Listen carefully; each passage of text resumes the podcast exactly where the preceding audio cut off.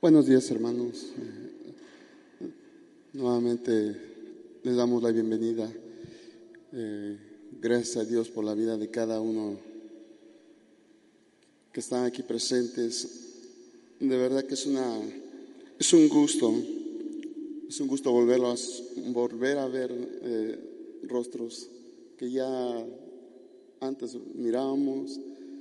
Juanito, bienvenido. Este, Teresita, eh, hermanos que, ya de tiempo os habíamos dejado de ver y pues le damos gracias a Dios por, por cada uno de los presentes. Y hermanos, pues de verdad que, Dios es bueno con cada uno de nosotros. Eh, no son casualidades, no son meras coincidencias. Dios tiene propósitos para nuestra vida. Dios no permite las cosas nada más porque sí. Eh, cada uno tiene, cada acontecimiento en nuestra vida tiene un propósito. Y hermanos, hoy en este día, pues, eh, eh, con la ayuda de Dios me, me, han invitado a compartirles Espero la gracia de Dios eh, para, para ser de bendición, que la palabra que de, que de mi boca salga, de verdad sea de parte de Dios en este día. Pues hermanos, eh, estamos aquí, hermanos, para ser enseñados. Y, el propósito de Jesús, el propósito de nuestro Redentor es bendecir nuestras vidas. Hermanos, creo yo que cada uno de nosotros tiene diferentes experiencias y diferentes eh, eh, acontecimientos. Y hermano, y estamos estudiando la, carta del apóstol Santiago y algo que me, que me traía al corazón es, hermano, que como, como oyente, como persona que venimos a escuchar la palabra, es similar como a, la persona que va al médico. Es algo que cada uno de nosotros llevamos nuestras diferentes necesidades. Cuando venimos y nos sentamos acá, eh, venimos con esa incertidumbre, venimos con esa... Mm, la Biblia también habla de comezón de oír. Y hermanos, eh, al igual que como cuando vamos a un médico, llevamos nuestras necesidades, llevamos nuestra, nuestras enfermedades, nuestras dolencias, nuestros padecimientos, y, el doctor mm, nos hace un diagnóstico, nos pregunta qué te duele, cuáles son tus síntomas, eh, cuáles son... Eh, todos esos síntomas que, que nuestro cuerpo manifiesta o nuestro cuerpo siente. Y así el, el doctor va, va encontrando el, el mal o, no o va encontrando los, las deficiencias, va encontrando los problemas de, de, nuestra salud. Y bueno, al término de esa consulta médica, creo que nos, nos extiende una receta, ¿verdad? Nos extiende una receta dándonos indicaciones, dándonos ciertos medicamentos, recomendándonos ciertos medicamentos. Y hermanos, y cuando salimos de ahí, hay dos, dos decisiones por qué tomar. Una, someternos a ese tratamiento o sea, obedecer cada indicación médica, que, que, esta pastilla cada seis horas, que esta, este medicamento es cada ocho horas, que estas inyecciones, que, la cantidad de medicamento que nos eh, recomienden, además siempre trae un orden. ¿Para qué? Para que en nuestra vida, o más bien en nuestra, nuestro cuerpo, cumpla el propósito por el cual se recetó, hermano. Y hermanos, al igual que es, al igual que esa, esa receta cumple un, cumple un propósito, y esa obediencia o esa, ese seguimiento que se, que se toma, hermano, al igual que eso, hoy lo que hemos estado estudiando en el libro de Santiago tiene algo que ver, algo similar que ver, porque todas las, todas las exhortaciones, no, no, no, desde el capítulo 1 nos, nos habla de, de, diversas pruebas, nos habla de, de varias características que, que, el hombre cuando va este, caminando, cuando se va apartando, cuando se va entibiando, cuando empieza a actuar de, de una manera este, equivocada, hermanos, trae consecuencias. Y al igual que como nosotros, cuando no, no, nos sujetamos a una receta médica, a unas indicaciones médicas, hermano, definitivamente, hermanos, aunque hayas ido, aunque usted haya ido al mejor médico, al médico muy, muy prestigiado, al médico que es el especialista en cierta especialidad, hermano, de nada sirve si, ese, si esas indicaciones no se obedecen si esas indicaciones no se, no se toman y, y, y, se sigan al pie de la letra, definitivamente el medicamento, por muy bueno que sea, la inyección, la vacuna o lo que sea, hermano, definitivamente de nada sirve. Entonces, hermanos, Santiago nos ha estado hablando a través de esa carta, o nos, nos dejó esta carta con un propósito, hermano el Espíritu Santo dándole a él esa gracia para escribir esta carta es con un propósito, hermano, para que usted vaya creciendo. Para que si usted estuvo caminando y en un momento de tibieza, un momento de distracción, un momento de, lucha, un momento de prueba, usted tuvo un parpadeo, un titubeo, incluso hasta una tibieza. Hermanos, la palabra de Dios nos muestra qué propósitos tiene Dios a través de su palabra para enderezar nuestros caminos. Y es una de las cartas más bendecidas que Dios nos ha permitido. Vamos a abrir nuestra Biblia en la carta del apóstol Santiago.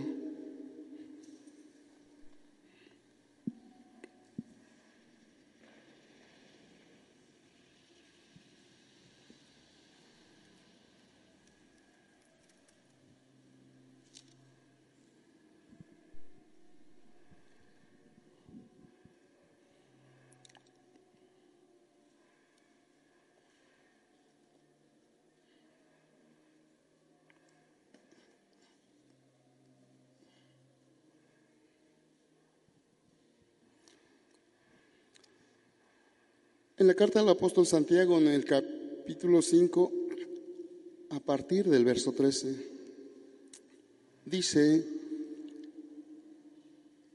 ¿está alguno entre vosotros afligido? Haga oración. ¿Está alguno alegre? Cante alabanza. ¿Está algún enfermo entre vosotros? Llame a los ancianos de la iglesia y oren por él ungiéndole con aceite en el nombre del Señor. Y la oración de fe salvará al enfermo y el Señor lo, levantará. Y si hubiera cometido pecado, le serán perdonados. Verso 16, confesaos vuestras ofensas unos a otros y orad unos por otros para que seáis sanados. La oración eficaz del justo puede mucho. Elías era hombre sujeto a pasiones semejantes a las nuestras y oró fervientemente para que no lloviese. Y no llovió sobre la tierra por tres años y seis meses. Otra vez oró y el cielo dio lluvia y la tierra produjo su fruto. Hasta ahí, hermanos. Les decía, hermanos, Santiago desde el capítulo, desde el capítulo 1, verso 2, eh, nos habla de diversas pruebas, nos habla de diferentes circunstancias adversas que la persona de fe, la persona piadosa, la persona que ha reconocido a Cristo en su vida, que, que, que tiene a Cristo en su vida, amados, definitivamente cada uno de nosotros, aunque nos llamemos cristianos, vamos a tener diferentes dificultades, adversidades. Y aquí el apóstol Santiago eh, retoma nuevamente eso. Con lo que inicia su carta, eh, nos habla en estos últimos versículos de, de, este, de esta carta. Hermanos, donde diferentes pruebas, diferentes circunstancias adversas, y sí que hemos estado pasando diferentes adversidades, problemas de salud, problemas familiares, incluso hablando socialmente estamos mirando muchas dificultades, eh, decisiones que se están, se están tomando equivocadamente. Y hermanos, definitivamente, cuando el apóstol Santiago dice, está alguno, en el verso 13 dice, está alguno entre vosotros afligido, haga oración. ¿Está alguno alegre? Cante alabanza. Hermano, creo que el contexto del libro de Santiago definitivamente nos enseña que cuando, cuando se refiere ahí a las doce tribus dispersas, más bien se está refiriendo a este, a este pueblo, a, esta sociedad en ese entonces, porque también habían sido dispersados. La persecución que se había vivido en Jerusalén había obligado a muchos cristianos a salir de esos, de esos lugares. Y el apóstol Santiago en, este libro les, les, les exhorta, les, dice si está alguno afligido, si está alguno de vosotros afligidos. Definitivamente, hermano, le decía, y como nos predicaban las enseñanzas anteriores, hermano, este libro no es para las personas que, están llegando por primera vez solamente. No es solamente para ellos. Principalmente es para la iglesia. Principalmente es para aquellos que ya caminaron por un tiempo. Y a lo mejor ahorita usted pudiera decir es que, bueno, yo no pertenezco a algún movimiento, yo no pertenezco a la iglesia. Hermanos, pero usted, usted una vez ha creído, usted una vez confesó su fe, una vez eh, se arrepintió y caminó. Hermanos, también para usted, para la iglesia, para cada uno de los presentes, Dios permitió que esta palabra esté aún en estos tiempos. Esta palabra es viva, hermanos, porque es palabra de Dios. Entonces, dice que si alguno está afligido. Hermano, usted que es, es, es cristiano, usted que es creyente, usted que, ha confesado que, Cristo es el Señor, hermano, no quiere decir que el ser cristiano no va a haber aflicciones, no quiere decir que no va a haber situaciones complicadas. Hermano, definitivamente, eh, creo que el que cree que el cristianismo es de que ya confié, ya, ya confesé, ya me arrepentí, ah, bueno, yo creo que ya pues, todo va a ser color de rosa. Definitivamente no, hermano. Y, no por desanimarte, usted que por, por primera vez está asistiendo o lleva días escuchando. No, hermanos. El apóstol Pedro nos dice que si en el mundo somos abofeteados, o sea, en el mundo encontramos de lo peor, hermano y lo digo con mucho respeto, falta de respeto, eh, mm, autoridades este, injustas, eh, personas que no aman la justicia, que no aman a Dios. Entonces eh, dice que si está alguno afligido, haga oración. Hermano, definitivamente es un tema, un tema que se va, me tocó compartir, gracias a Dios, es un tema de, de la oración. Hermanos, si el apóstol Pablo nos, mm, en por lo menos cuatro versículos posteriores nos, va a estar instruyendo acerca de la oración.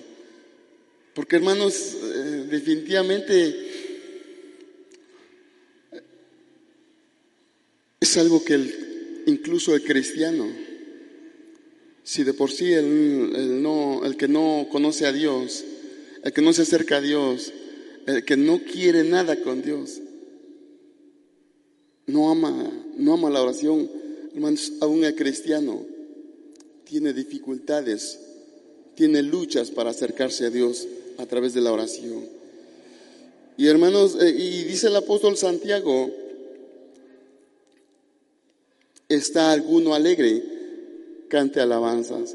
Hermanos, yo creo que eh, el apóstol Santiago nos, nos trae o nos hace recordar la, la vida de, o más bien el acontecimiento, quizás no se está refiriendo, pero yo, yo lo puedo entender así, eh, que cuando el apóstol Pablo y Silas están en esa prisión, siendo azotados, siendo escarnecidos, hermano, ¿qué había en ellos?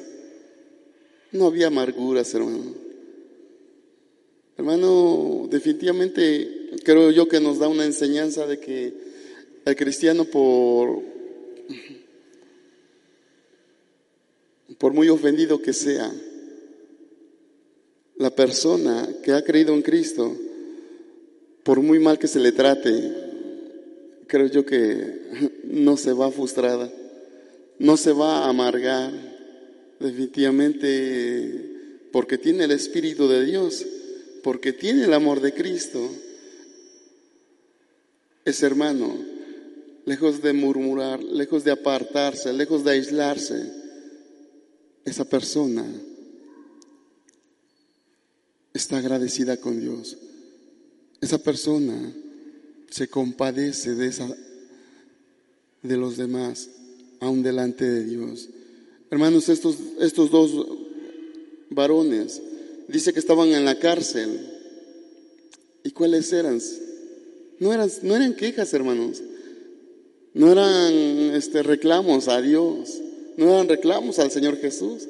Dice que estaban cantando himnos, estaban orando, estaban deleitándose ahí en la cárcel. Y hermanos, ¿y cuál fue la divina respuesta? Dios visitándoles para desatarlos de esas cadenas, para librarlos de esas prisiones. Hermano, ¿está alguno alegre? Cante alabanzas. Dice el verso 14, ¿está alguno, ¿está alguno enfermo entre vosotros? Llame a los ancianos de la iglesia y oren por él, ungiéndole con aceite en el nombre del Señor. Definitivamente, hermanos, eh,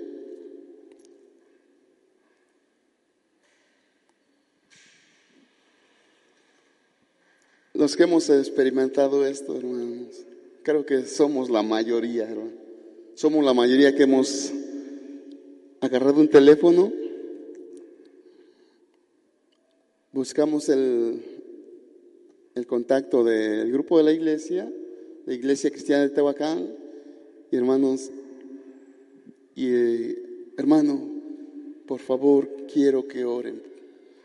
Oren por mí necesito que oren por, por, tal persona. Hermano, definitivamente, qué importante es la oración.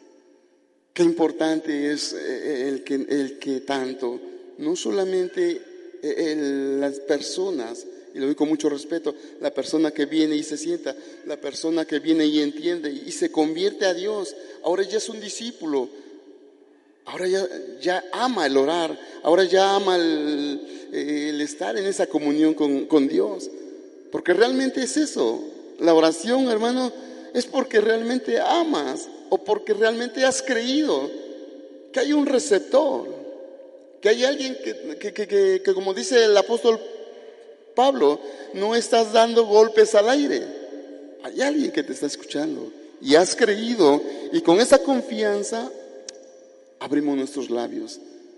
Hermano, la persona, y lo digo con mucho respeto, la persona que no cierra sus ojos, la persona que no abre sus labios, la persona que no expresa su necesidad reconociendo su condición, hermano, definitivamente no ha creído en Dios. Porque Dios es real. Y por eso nosotros, los que hemos creído, los que tenemos fe, entendemos que hay alguien que va a suplir, que, alguien, que va a contestar, que alguien que nos va a, alumbrar. Hermano, pero la persona que no, no ora, no ha creído. No ha creído que hay un Dios. No ha creído que hay un receptor. No ha creído que hay alguien que le va a contestar. Porque definitivamente no ha creído en Dios.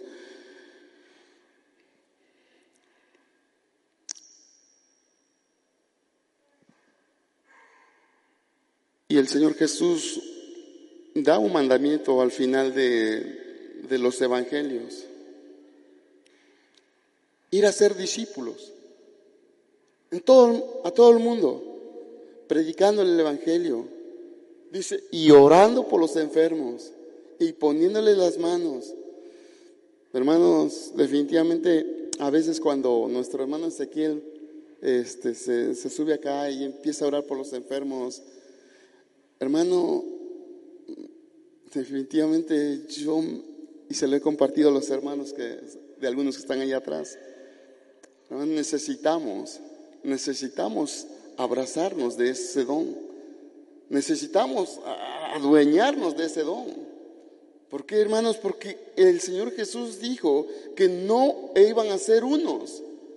O sea, un mandamiento es ir y orar por los enfermos. Ir y visitar a los enfermos, ir y predicar el Evangelio.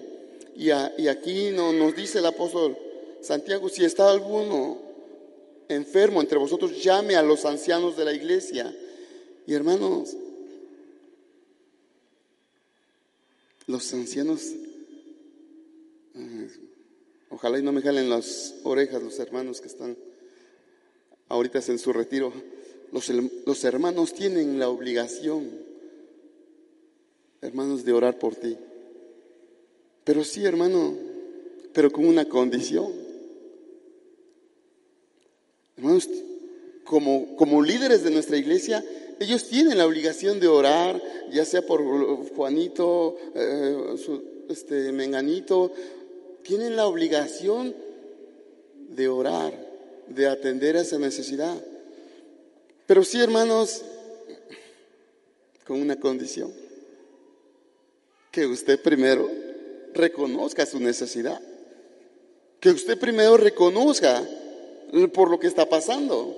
Hermano, porque el hermano, tal hermano, ya sea el hermano César, ya sea el hermano Azarías, el hermano José Luis, hermanos definitivamente no van a orar porque si al, cuando, cuando se paran ahí y dicen, hola hermano, ¿cómo estás? Ah, bien hermano. No, muy bien. Ah, qué bueno hermano. Adelante, pásale. O, se va y ¿cómo estás? No, no, pues muy bien, hermano.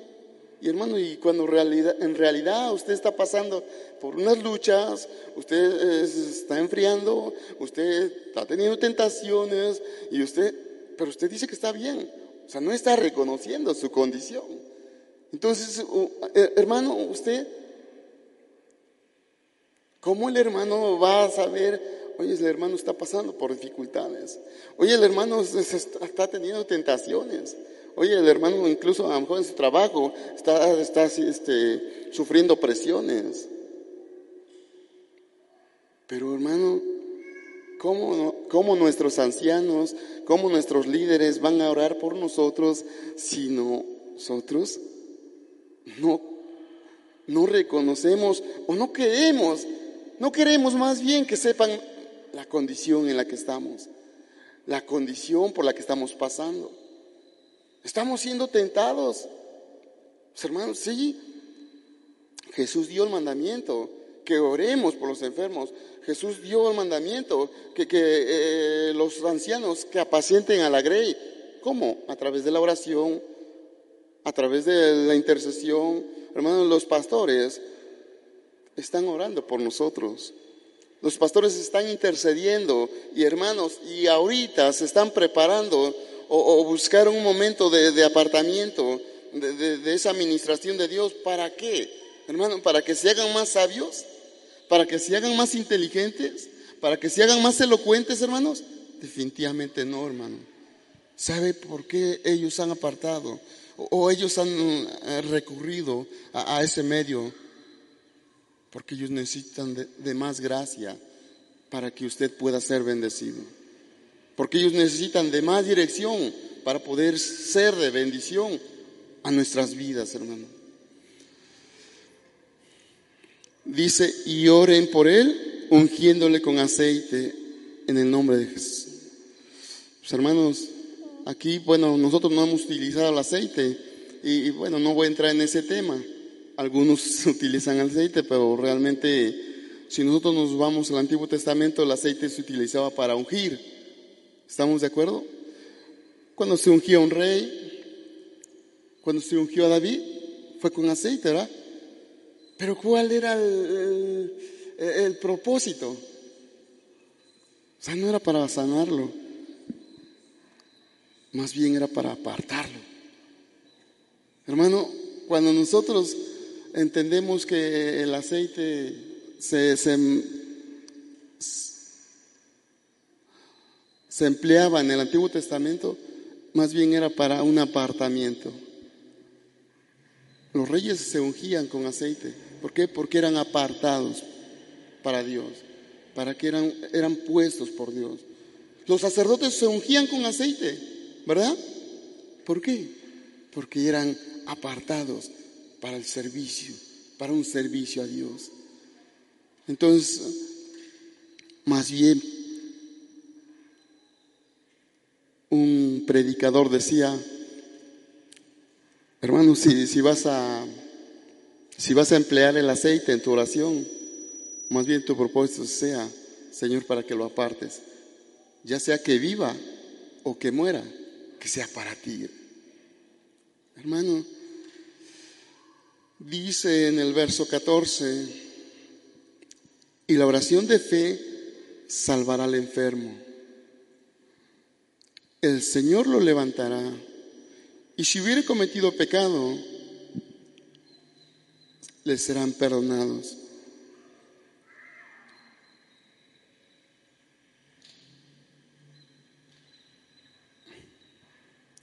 Hermano, ¿cuál es esa oración de fe? ¿Cuál es esa oración de fe que Dios le agrada? Hermano, cuando, cuando nosotros reconocemos, cuando nosotros reconocemos que de Él viene todo, hermanos. Cuando nosotros reconocemos y le damos ese lugar a Dios, hermano,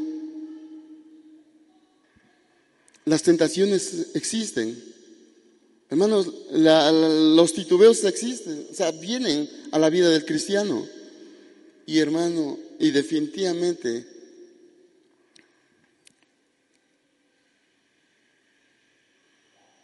Dios se agrada, Dios se deleita incluso de una persona que, que haya tropezado, de una persona que haya caído, pero Dios no ignora la oración cuando de éste viene reconociendo su condición, hermano. Por eso dice la oración de fe. La oración de fe salvará al enfermo. Y hermanos, y sí, definitivamente hay enfermedades que son consecuencia del pecado. Y lo dice el salmista David en el verso 32. Dice, mientras callé, mis huesos se envejecieron. Pero hermano, hay pecados, o más bien, hay pecados que sí son, eh, vamos, eh,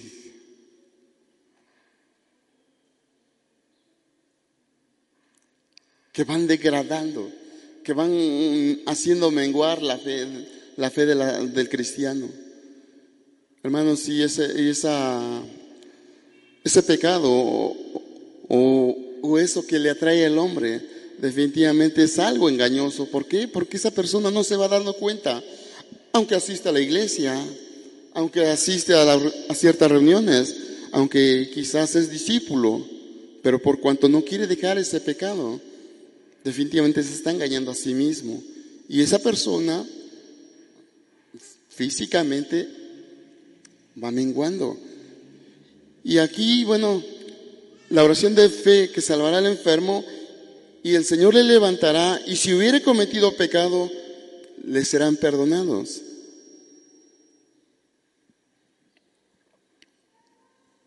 Hermano, ¿usted qué cree que está queriendo decir Santiago a, través de esta palabra? Es cierto que tenemos un Dios todopoderoso.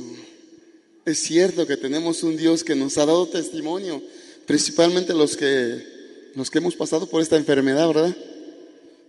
Dios se ha manifestado con poder. Dios ha obrado y, algunos nos ha dado esa dicha de, levantarnos de, esa enfermedad. Pero hermano, pero aquí Santiago no se está refiriendo sola, precisamente a una enfermedad física, hermano. Aquí cuando, cuando la palabra de Dios dice, y los pecados les serán perdonados, se está refiriendo más bien a una decadencia espiritual a una enfermedad espiritual, a algo que, que, está afectando, está afectando su vida espiritual. Por eso eh, le decía, hay, pecados que no, ante los ojos de los hombres no, no son tan gravosos, no son tan escandalosos. ¿Por qué? Porque eh, dice que perverso y engañoso es el corazón del hombre. O sea, el hombre se puede engañar a sí mismo y no es tan malo. Como, como el que dice, no, pues yo no soy, yo no soy ladrón, pero nada más me robé un chicle. Una ocasión nos estaban haciendo un, cuestionario en el, en el trabajo, una encuesta, y este, y, bueno, nos repartieron hojas y nos repartieron lápices, y, al final pues, entregamos esas hojas y, y nos dicen entreguen sus lápices, ah, y una persona, este, de se esconde su lápiz, los, y bueno, no lo entregó. Y yo le decía, ¿por qué se, ¿por qué se robó el lápiz? Y por un lápiz está señalando. Ah, dice que qué cosas, dice, esto no es robar, dice. Digo, pues es que no es el, objeto, realmente es la acción. Hermano, entonces puedes decir, a veces nos podemos engañar, a veces podemos decir, ah, el que está mal es aquel que, se droga. El que está mal es aquel que, viola. El que está mal... No, hermanos. También nosotros podemos esconder pecados. Nosotros como seres humanos hay pecados que no, son, no son manifiestos, no, no son visibles. Sí, hermano, y también el apartarnos de la oración, el apartarnos de, de esos, de la lectura, también es un pecado. ¿Por qué? Porque eso hace manifiesto nuestra arrogancia, nuestra soberbia, creyendo que somos nosotros los que podemos salir solos adelante. Entonces sí hay pecados, sí hay pecados que, que no precisamente se está refiriendo aquí Santiago a, la vida, o más bien a, lo físico. No se está refiriendo solamente a pecados que, escandalosos, que, que, ah, bueno, eh, lo estoy mirando de lejos como adultera, lo estoy mirando lejos como se va a, ciertos vicios. No, hermano, hay pecados, incluso pecados de soberbia. De soberbia, ¿por qué? Te lo voy a decir con mucho respeto y cuando hay un menosprecio. Y no, no porque lo venga a decir porque me tocó compartir y diga, no, pues no quiero que se vayan así como que, ah, fue, tal persona la que predicó. No, hermano. Pero hubo una persona que, que, que no está en medio de nosotros, desgraciadamente. Pero esa persona, cuando, cuando recién, recién, recién empezó a predicar a nuestro hermano José Luis, hubo un menosprecio de parte de él hacia esa persona. Y hermanos, definitivamente se llama soberbia.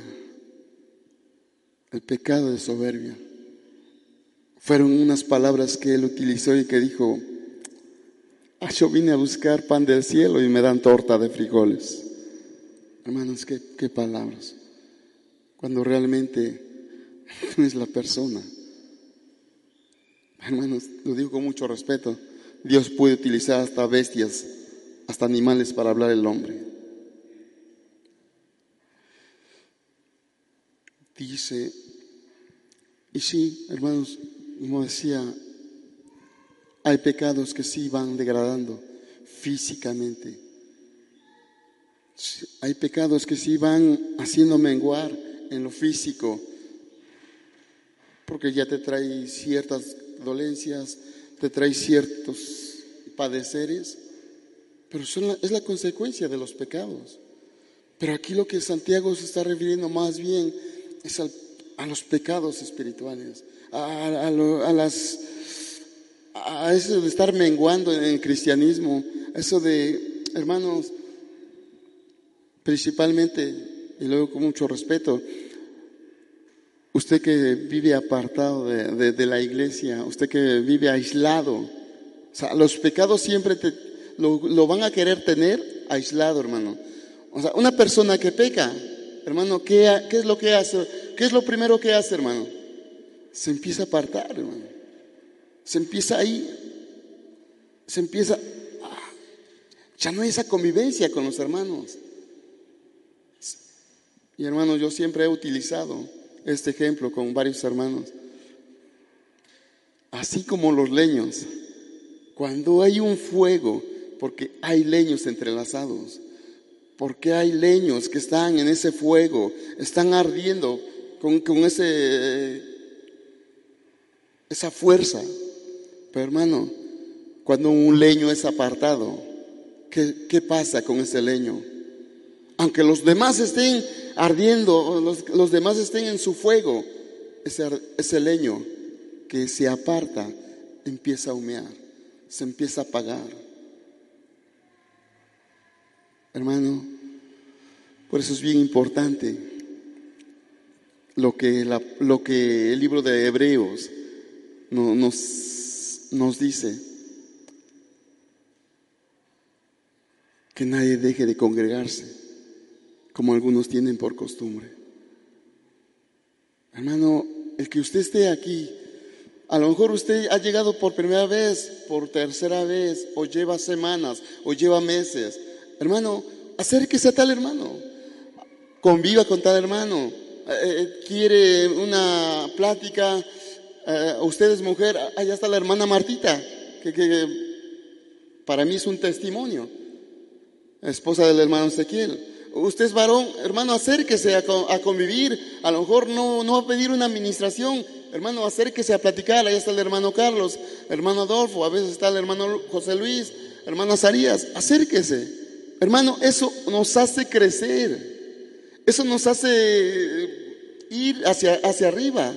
Pero hermano, cuando nosotros, y lo digo con mucho respeto, y aún les pido perdón, hermanos, porque sí algunas veces estamos platicando con alguno y bueno, ah, pues está ocupado y bueno, ya, este, ya se fueron, ya no platicamos. Pero hermano, usted que tiene la oportunidad de platicar, socialices con hermanos que están ahí. ¿Por qué, hermano? Porque usted va a crecer. Yo a mis hijos les digo, oye, o sea, está buena su plática. Pero yo, yo también quiero que platiquen, acércate al hermano Josué, acércate a, los hermanos jóvenes, porque ellos son jóvenes. No nada más hagan su grupito donde, ah, no, nosotros, eh, aquí nomás nosotros, y hermanos no sabemos qué pláticas sean las que tengan. Entonces, acerquémonos a aquellos sean aquellos que, que tenemos eh, ese concepto de, que son personas que están caminando, que personas que, te van a edificar, que personas que, te van a bendecir con sus pláticas, que te van a hacer crecer. Hermano, no se aparte, no se cohiba, no, no, no, no se aísle, porque el, cuando la persona se empieza a apartar, definitivamente esa persona por el pecado se va a empezar a pagar, se va a empezar a pagar. Hermano, yo lo digo por experiencia. Cada que vengo acá, hermano, es, para mí es un deleite, hermano. Para mí es un gozo el poder platicar con hermanos, con mi hermano Federico, Hermanos, es una bendición definitivamente. Y nuevamente dice,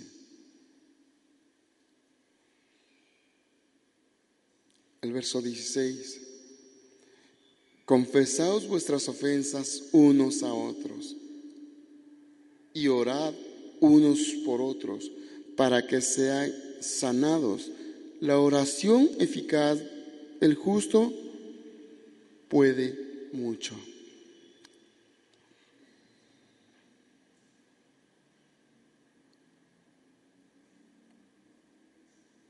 ¿Cuántos, ¿Cuántas invitaciones o cuántas veces ya se nos menciona aquí la oración? ¿Cuántas veces ya se nos menciona la oración y la oración y la oración. Hermanos, dice, confesaos vuestras ofensas unos a otros y orar unos por otros para que seáis sanados.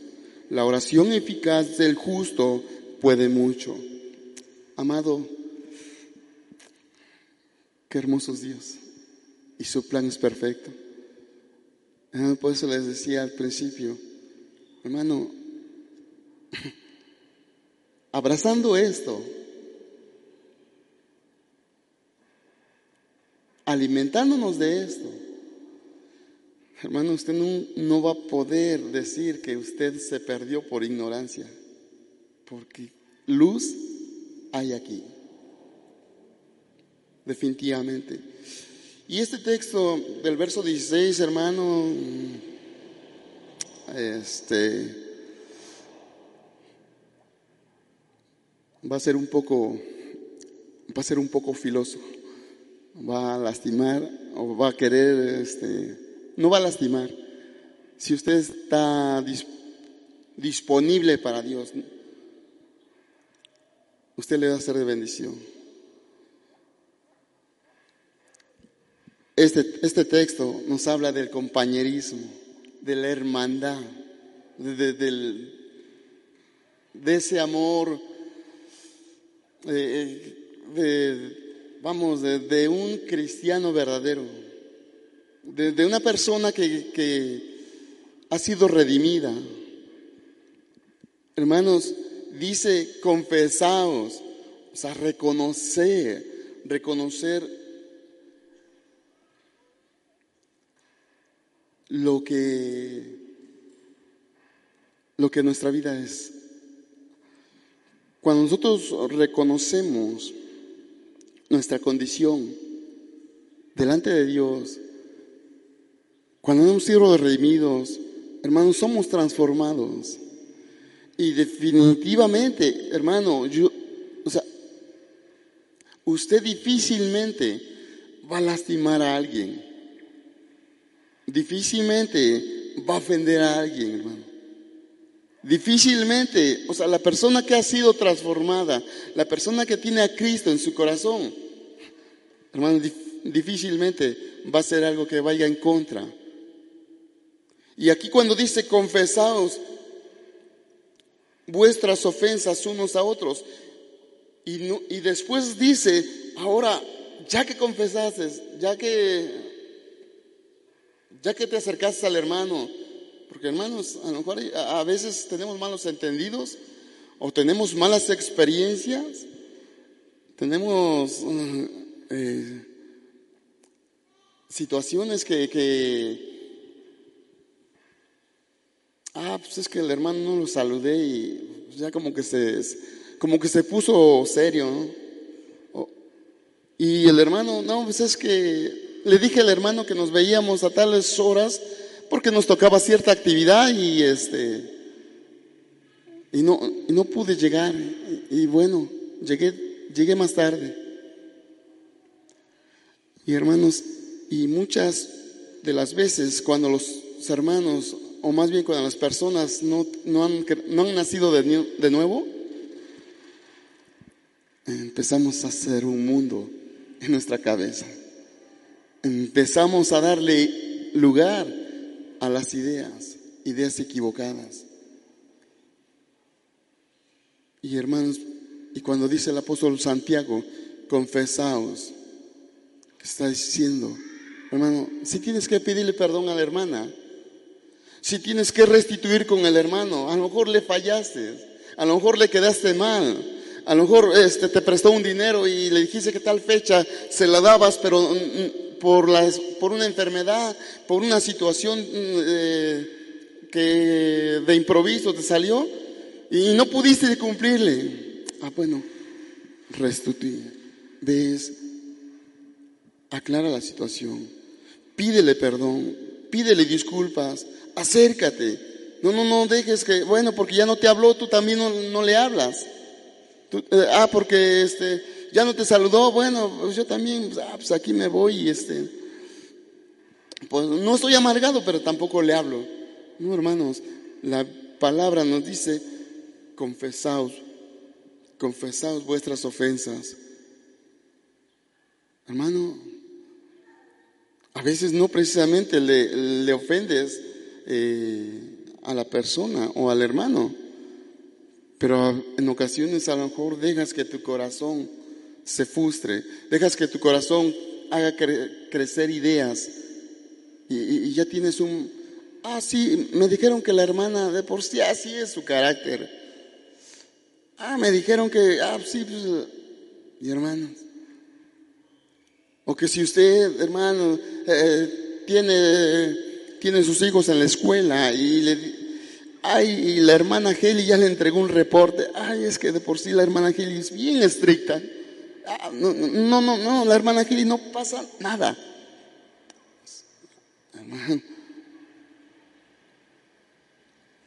Dice, confesaos vuestras ofensas.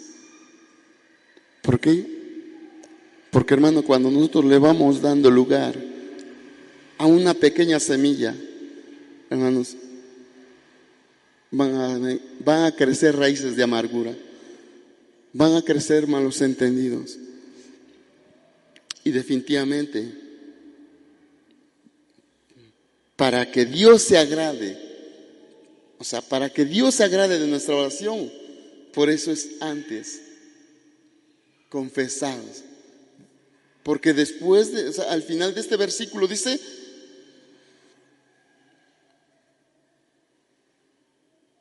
la oración eficaz del justo puede mucho. O sea, si Dios responde. No, no, no, no que estemos no, hermanos, es que en ocasiones eh, el cristiano o más bien la persona empieza a orar como exigiéndole a Dios, Señor, es que tienes la obligación de, de responderme, es que tienes la obligación de sanarme. Y hermanos, en ocasiones hay oraciones que no son contestadas, o más bien no, no es que no sean contestadas, hay, o sea, hay oraciones que, que, no recibimos respuesta no porque no, no, no porque Dios no quiera, sino porque muchas de las veces pedimos y pedimos mal. Hay oraciones que, hermano, eh, cuando estamos en la carne, se lo digo con, se lo digo por una experiencia propia. Cuando estamos en la carne, o más bien no entendemos el propósito de Dios, no entendemos eh, que, el plan de Dios, este, nos, nos frustramos porque a veces vemos que la oración este, no, pensamos que no es contestada. En una ocasión yo iba, siempre, hubo un tiempo que estuve yendo a, compartir a la, a la, Sierra Negra y este, me encontré un compañero, yo iba de camino acá. Eh,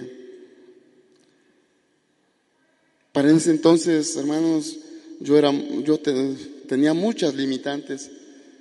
Creo que no soy el único. Hay hermanos que tuvimos esa experiencia que teníamos muchas limitantes, pero había, había ese, ese deseo de compartir la palabra, había ese compromiso de compartir la palabra.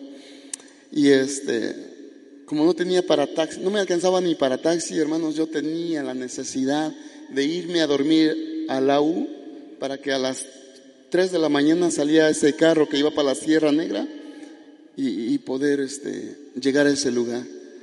Y yo iba caminando aquí por, por la avenida José García Crespo cuando este, me encuentro un compañero ahí frente a lo que es las instalaciones del, de los bomberos.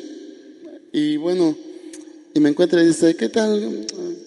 ¿Cómo estás? Digo, ¿y para dónde vas? No, no, pues yo voy para el centro. Yo le contesté, yo voy para el centro, voy a, es que voy a, compartir la palabra y la mera verdad me, voy a, me voy a quedar ahí a la U y de ahí, ah, dice, digo, ¿y tú? No, es que yo, este, vengo del seguro social y es que mi mamá le dio un infarto. Dijo, ah, sí, digo, y este, pero ¿cómo está? Pues no muy bien, dice. Es que ya de por sí está mal, dice. Si no, tiene, no tenía un ojo, no tenía un pie, eh, ya no oía. Y este, pero en ese momento Dios me, me movió a, oye, este, ¿puedo ir a orar por tu, por tu mamá? Dice, pero ya no oye, no importa, yo quiero ir a orar, yo quiero ir a interceder por ella, yo quiero visitarla.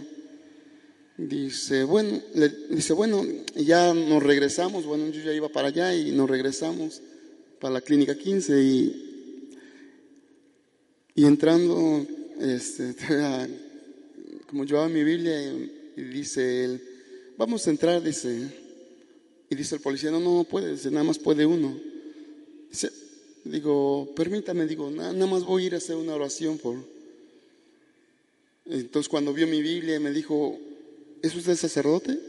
Digo, no, digo, pero comparto la palabra de Dios, visito a los enfermos y,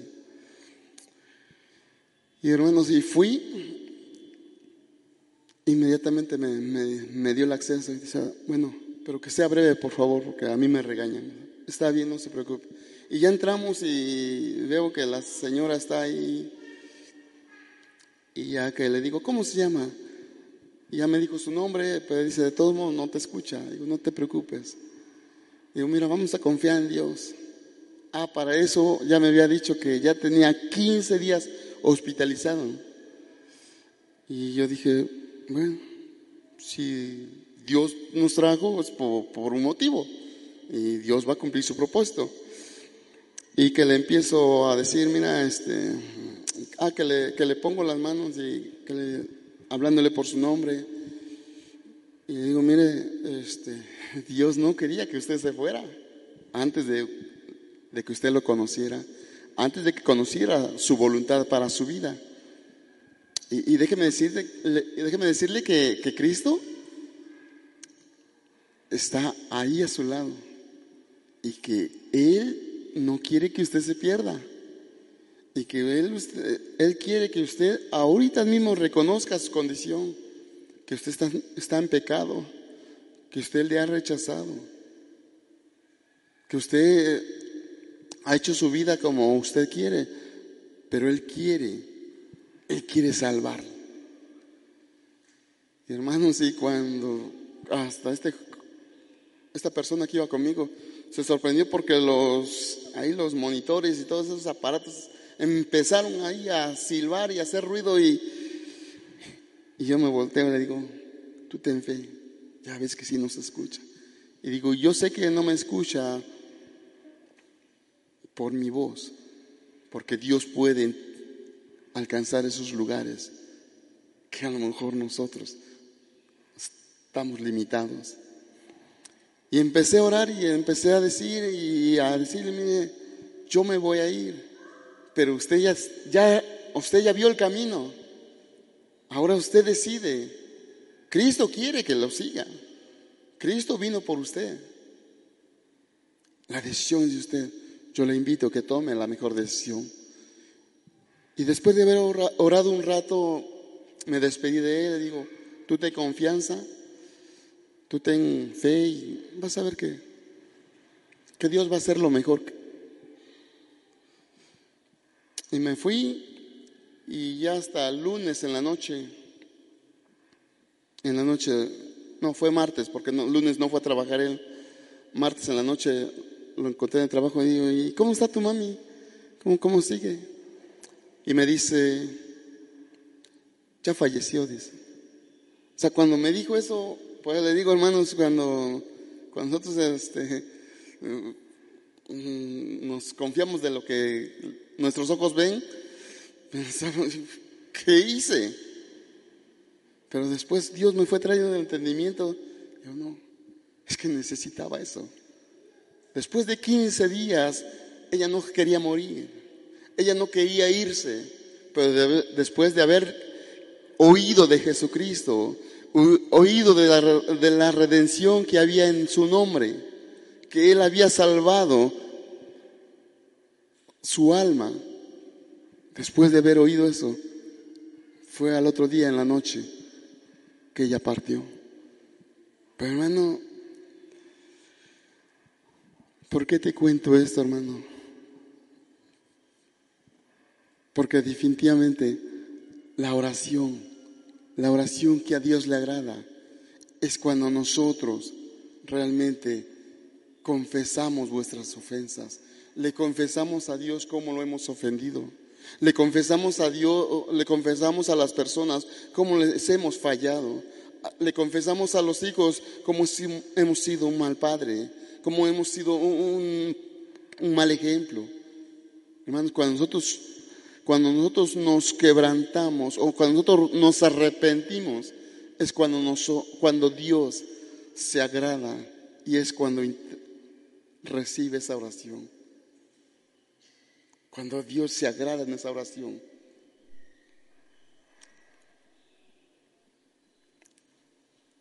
Y nuevamente en el verso 18 dice, perdón, en el verso 17 dice, y nos da un ejemplo. Nos da un ejemplo, ¿por qué? Porque, hermano, qué importante es la oración. Qué, importa, qué indispensable, hermano, en el cristiano no puede haber un cristianismo si, no hay una comunión con Dios, si no hay una oración, porque la oración realmente representa la dependencia de, nosotros hacia Dios. La oración no es, no es número este, ritual, ah, pues hay que, perdón que lo diga, no es un rezo. La oración es una comunión con nuestro Dios exponiéndole. A, veces no solamente oramos porque estamos necesitados, no solamente estamos orando porque estamos pasando por aflicciones, también oramos porque estamos contentos, porque estamos alegres, porque estamos agradecidos. Y hermano, y después de habernos dicho esto, Santiago, de la oración, de,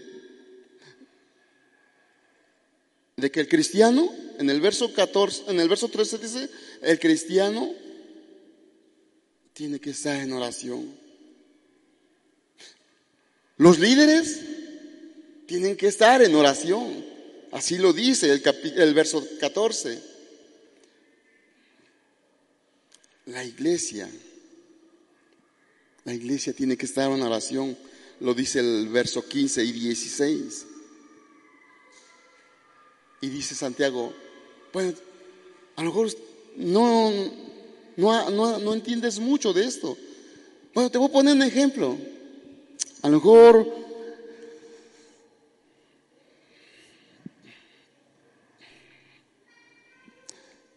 ¿Cuántos de, ¿Cuántas de los presentes no oran porque se sienten descalificados? Porque usted piensa que sola, usted puede orar solamente porque si usted es una buena persona. Las personas cuando pierden esa comunión con Dios, las personas cuando pierden ese fuego, cuando pierden ese entusiasmo de ser hijos de Dios, hermanos, se les empieza a apagar el anhelo de orar. Se les empieza a ir las ganas de, tomar las escrituras, de leer, de orar, de, ayunar, de, servir. ¿Qué digo? De, orar, de, servir. Ya usted se empieza a apartar. Usted dice, no, pues, y hermanos, no es, no es por, por nuestros, nuestras aptitudes. No es porque yo sea apto. Y por eso el apóstol Santiago nos dice, nos pone un ejemplo. Usted es cristiano, usted es eh, espiritual, usted eh, lleva años de convertido, usted lleva muchos años caminando. Ay, qué casualidad que se le está apagando el fuego por orar. Qué casualidad. No, no es casualidad. También a los cristianos, también a los hijos de Dios. Llega un momento en que empiezan a luchar, empiezan a, flaquear. Y nos pone como ejemplos la vida de Elías. Dice en el verso 17, dice, Elías era hombre sujeto a pasiones, semejante a las nuestras, y oró fervientemente para que no lloviese, y no llovió sobre la tierra por tres años y seis meses o sea, tres años y medio. Hermano, ¿quién era Elías? ¿Cuál era su expresión eh, eh, muy propia de Elías? ¿Cuál era su expresión? Vive Jehová en cuya presencia estoy. ¿Sabes qué quiere decir? Que continuamente estaba en esa dependencia de Dios que él continuamente estaba en esa eh, comunión, e, en, esa familiaridad con Dios. Y dice la palabra que también tuvo miedo. Tuvo miedo, hermanos. Ah, pasó por necesidades. Tuvo hambre.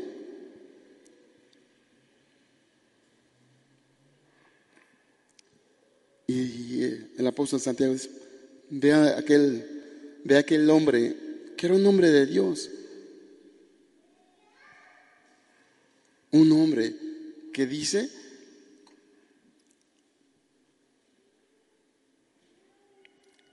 tenía, estaba sujeto a pasiones similares a las nuestras. ¿Cuáles son sus pasiones, hermano? ¿El desánimo? ¿El temor?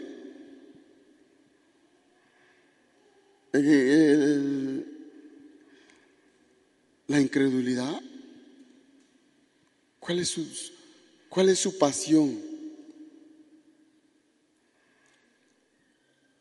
Definitivamente Elías era un hombre, un hombre que estaba vivo. Vamos al verso 17 de, de Primera de Reyes.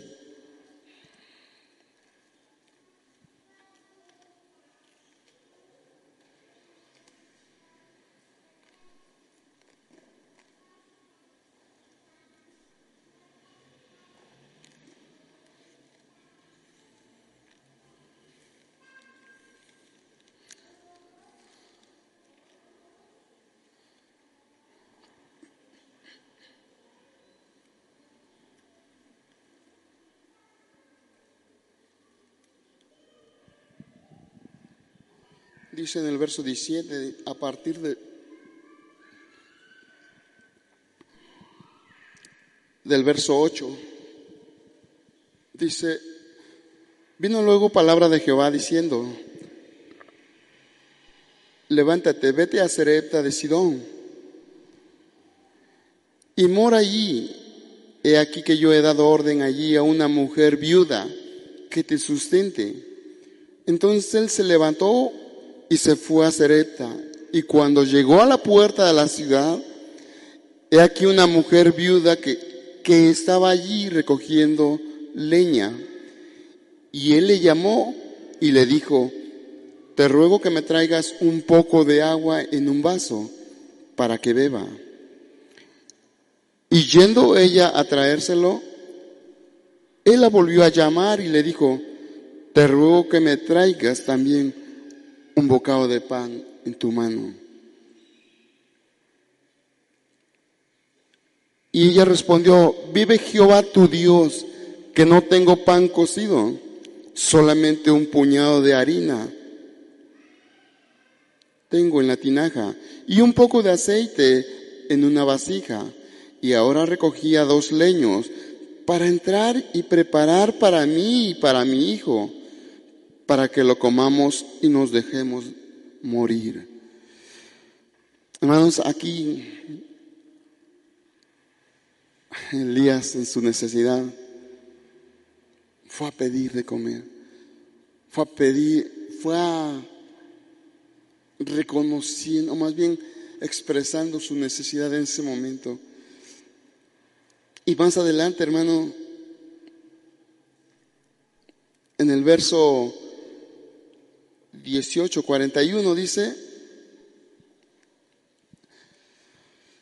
entonces Elías dijo a Acab,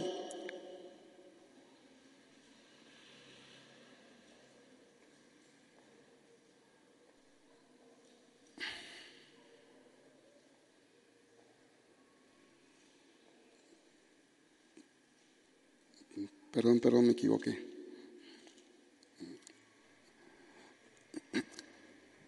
Es en el, en el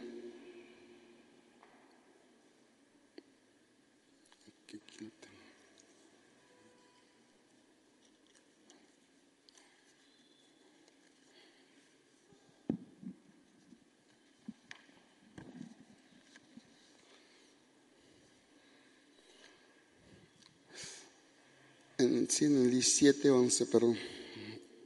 A ver, no, en el 19, 3, perdón. Ya me ando poniendo nervioso. Dice en el verso, en el capítulo 19, verso 3, dice,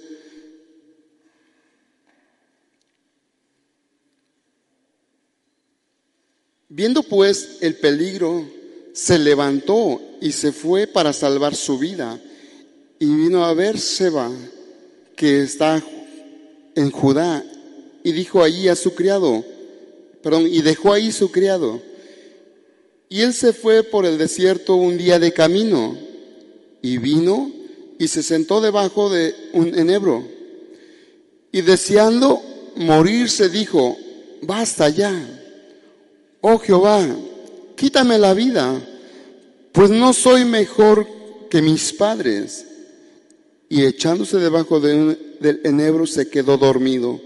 Y he aquí, luego que un ángel le tocó y le dijo, levántate y come. Hermanos, después de haber recibido la noticia de que la principal enemiga de, de los judíos quería ponerle la mano encima, quería la cabeza de Elías, Hermano, los cristianos también podemos tener miedo. Los cristianos también podemos pasar por temores y no por eso dejamos de ser cristianos. Y por eso Santiago le dice a, la, a, la, gente, ve a Elías, un hombre sujeto a pasiones similares a las nuestras. O sea, está expuesto a temores, está expuesto a un hombre, un hombre que, vamos, no era cualquier hombre. Su oración cerró los cielos. ¿Cierto o no? La oración de Elías cerró los cielos para que no lloviese. La oración de Elías hizo que descendiese fuego delante de los profetas de Baal. Elías vuelve a orar con ese fuego, con, ese, con esa fe, hermanos, y vuelve a abrir los cielos. Bueno, ese hombre que había orado fervientemente con esa fe, ahora estaba temeroso, ahora se andaba escondiendo. Hermanos, el hecho de que usted sea cristiano no quiere decir que no va a pasar por temores, y más bien por precaución, hermano. Porque la palabra también, la palabra de Dios dice, el, avisado ve el peligro, ¿qué dice? Y se esconde. Hermanos, no podemos decir o no podemos nosotros pensar que por ser cristianos estamos obligados a decir, no, pues es que yo soy cristiano y, me, tengo que afrontar la situación. Aunque, no, no, no, aunque pierda yo la vida. No, hermanos, espérenme, medite bien lo que va a hacer. Si de Dios está, hasta en su casa se va a morir, perdón que lo diga. Y si de Dios no está, hermano, usted no puede tomar decisiones que sean equivocadas. Entonces, hermanos, Santiago nos da esta, esta, esta nos ilustra con, con la vida de Elías, un hombre lleno de fe, un hombre que sus, su primera expresión que tenía a, a la boca era, vive Jehová en cuya presencia estoy. Una persona que siempre estaba en oración, que siempre estaba en esa dependencia de Dios, que era obediente, que, que, era sumiso, que era presto a lo que Dios le mandaba. Y sí, después le dice Elías, levántate y come, porque hay mucho camino por recorrer. Hermano, Definitivamente.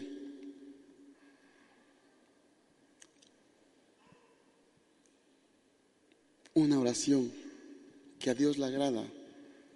La oración que aquí, desde el, desde el verso 13 del libro, del capítulo 5 de verso, del libro de Santiago, nos está haciendo mención de la oración.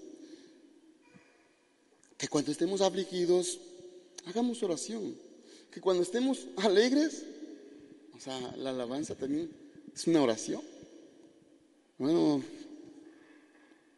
¿está alguno enfermo? Haga oración.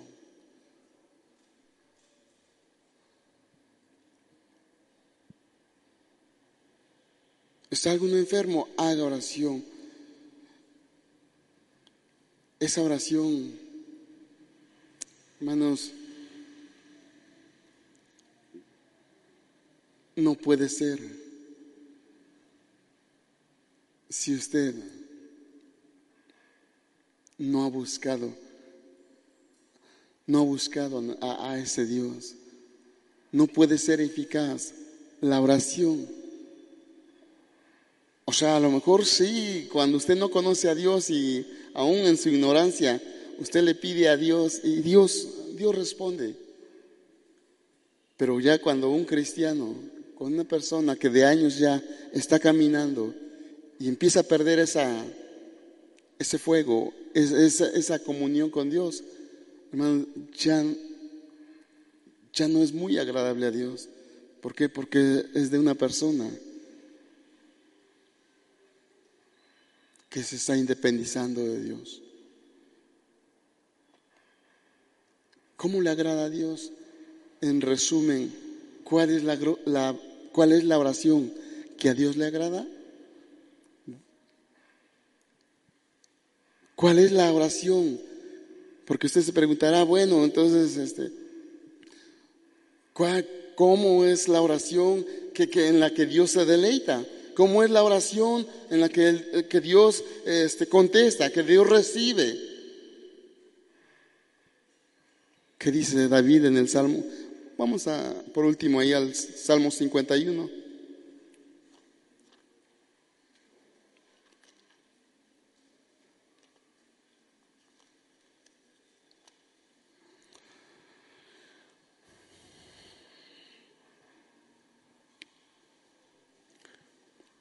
¿Cuál es la oración que Dios le agrada? ¿Cuál es, el, cuál es la oración en la que Dios se deleita. Sí, a lo mejor cuando, estamos, cuando tenemos ignorancia, a lo mejor sí nos responde en nuestra ignorancia. Pero cuando ya somos unas personas que tenemos conocimiento, que, que ya estamos caminando, o que ya hemos caminado, ¿cuál es la oración que a Dios le agrada? Dice en el verso 17, los sacrificios de Dios, o sea, los sacrificios de Dios son el espíritu quebrantado. Al corazón contrito y humillado no menospreciarás. Tú, oh Dios. O sea, en otras palabras, un corazón arrepentido, un corazón que está pidiendo que Dios lo moldee. O sea, no con esas palabras, pero le está diciendo, Señor, hágase tu voluntad. Señor, hazme conforme a tu voluntad. Esa es la oración. Sí, vamos a orar por los enfermos. Sí, vamos a orar por, nuestros ancianos. Nuestros ancianos oran por nosotros. Sí, nuestra oración por, el hermano. Ay, ofendí al hermano. Perdón, hermano, me aparto, busco al hermano en lo personal, perdón hermano, tuve esta mm, diferencia contigo, tuve esta queja contigo, o incluso, perdón hermano, es que hice un comentario de ti que no era correcto. Hermano, si usted, es lo que Santiago dice, confesaos vuestras ofensas unos a otros. Hermano, si usted ha murmurado de, de X hermano, si usted ha hablado a espaldas de tal hermano, usted, para que la oración sea agradable a Dios, Dios quiere responder. Y hermanos, y como les decía, si hay alguna vez, en alguna ocasión, Dios, o más bien, o usted piensa que Dios no ha contestado la oración, no es cierto, hermano. Es que Dios tiene algo mejor preparado. Tiene otro propósito mejor. Y por eso no se está perdiendo, no se está cumpliendo más bien la voluntad de Dios. Y si usted lo ve así, es porque realmente, perdón que lo diga, Dios no va a cumplir nuestros caprichos. Dios va a cumplir su perfecta voluntad. Y la, y la voluntad de Dios es perfecta, hermanos. Así aunque a nosotros nos parezca, así aunque a mí me haya parecido que, que, esa mujer se murió porque fui a orar por ella, es que Dios, el plan de Dios era perfecto, hermanos. Esa mujer no podía haber muerto sin antes haber recibido el mensaje de Jesucristo, el mensaje, el Evangelio. Entonces, hermanos, la, la oración, la oración que a Dios le agrada, es esta.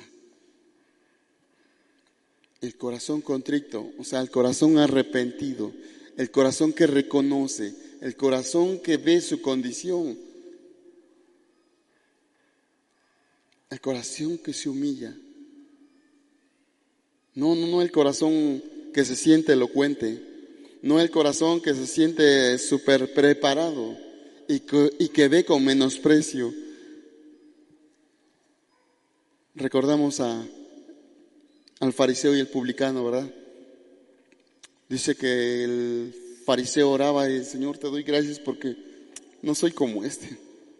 mira, yo ayuno, yo hago esto, yo... Ah. Y dice que el publicano, ¿cuál era su condición? ¿O cuál era su, su forma de dirigirse a Dios?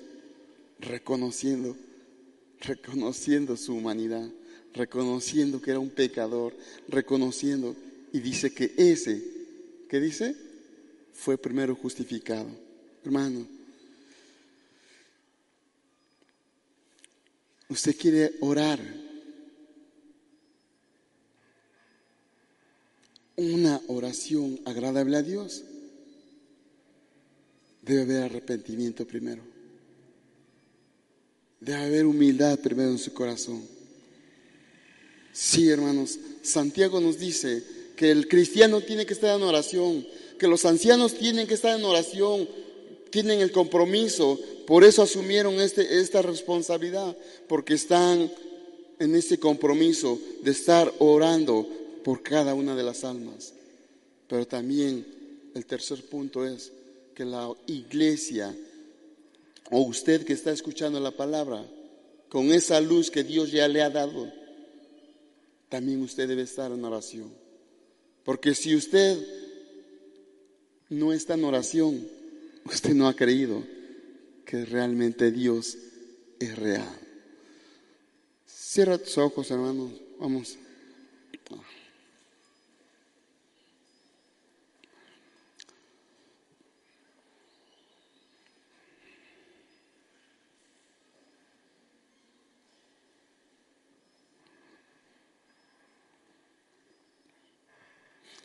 En ocasiones, como personas,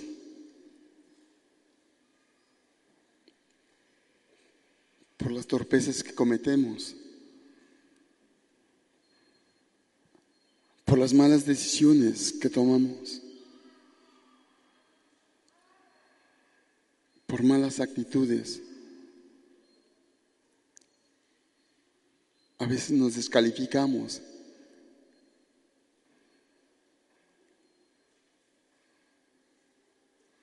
Y ya no nos acercamos con esa confianza. Y ya no abrimos nuestra, nuestra boca con esa confianza. Y ya no le expresamos a Dios nuestras necesidades. Porque pensamos que ya no somos aptos. Y sí es cierto. Quizás no somos aptos para, para algunas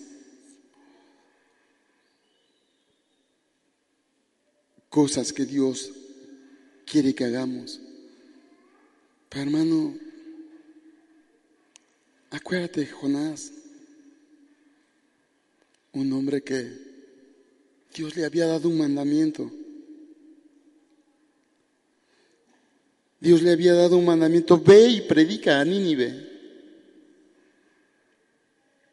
¿Y cuál fue su actitud? Inmediatamente tomando el papel de juez. Ah, Señor, castígalos. Se merecen el castigo. Y él agarró otro, una dirección contraria. Y Dios lo toma. Y Dios, y Dios lo trata. Pero ¿cuál fue el corazón de Jonás? Dice que dentro del vientre de ese pez, él oró. reconociendo que Dios es Dios. Hermano, usted en algún momento le ha fallado a Dios. Usted en algún momento se siente descalificado. Se siente en esa duda. Es que es que le fallé a Dios. Y por eso, y por eso le cuesta cerrar los ojos, por eso le cuesta abrir su boca, por eso le cuesta doblar sus rodillas. Hoy yo te digo, a Santiago no estaba condenando a una sociedad perfecta, o más bien a una sociedad que, estaba ahí eh, con defectos. Más bien Santiago dice, sí, sí es cierto, hay pecados, hay pecados que debes de confesar a tu hermano. Y hay pecados que debes de confesarle al pastor. Hay pecados que debes de confesarle a, a la persona que te está ministrando. Porque de esa manera de esa manera, esa persona, sea el pastor, sea el anciano, sea quien sea, esa persona va a poder orar por usted. Esa persona va a poder interceder por usted. Pero si usted no está reconociendo su condición, déjeme decirle que usted está practicando el pecado de soberbia. Y a Dios, a Dios solamente su agrado es el corazón contrito y humillado. Padre amado, porque tú no quieres la muerte del que muere, Señor. Porque tú no quieres que nadie se pierda, Señor. Porque como también Pablo dice en el capítulo 17 del libro de los Hechos, pasando por alto la ignorancia. Ahora mandas a todo hombre en todo lugar a que se arrepienta. Señor, hoy pone en nuestro corazón la actitud correcta para que de nuestros labios haya una oración agradable a ti, para que de nuestro corazón, Señor, salgan palabras que sean agradables a ti. Dios, Jeremías lo decía, porque tus muchas misericordias no han decaído, Señor. Y así lo podemos ver, Señor. Es tu misericordia, Señor, la que nos habla, Señor, la que quiere corregir nuestros caminos, la que quiere moldearnos, Señor. Padre, por eso, Señor, bendecimos tu nombre, Señor. Señor, tu palabra es vida, Señor. El Evangelio, Señor, tiene poder, Señor, para salvación. Padre, bendecimos tu nombre, Señor. Gracias por estos momentos. Gracias por esta reunión. Gracias por este lugar, Señor. Los que te hemos conocido, Señor. Los que llevamos, Señor, años disfrutando, Dios, de estos refrigerios. Señor, entendemos que tú tienes buena voluntad para con la humanidad. Gracias, bendito Dios. Bendice, Señor, el alma, no solamente de los aquí presentes. Señor, bendice el alma de aquellos que detrás de, de un monitor, Señor, nos están siguiendo esta transmisión, Señor, visítale, Señor. A los enfermos, Señor.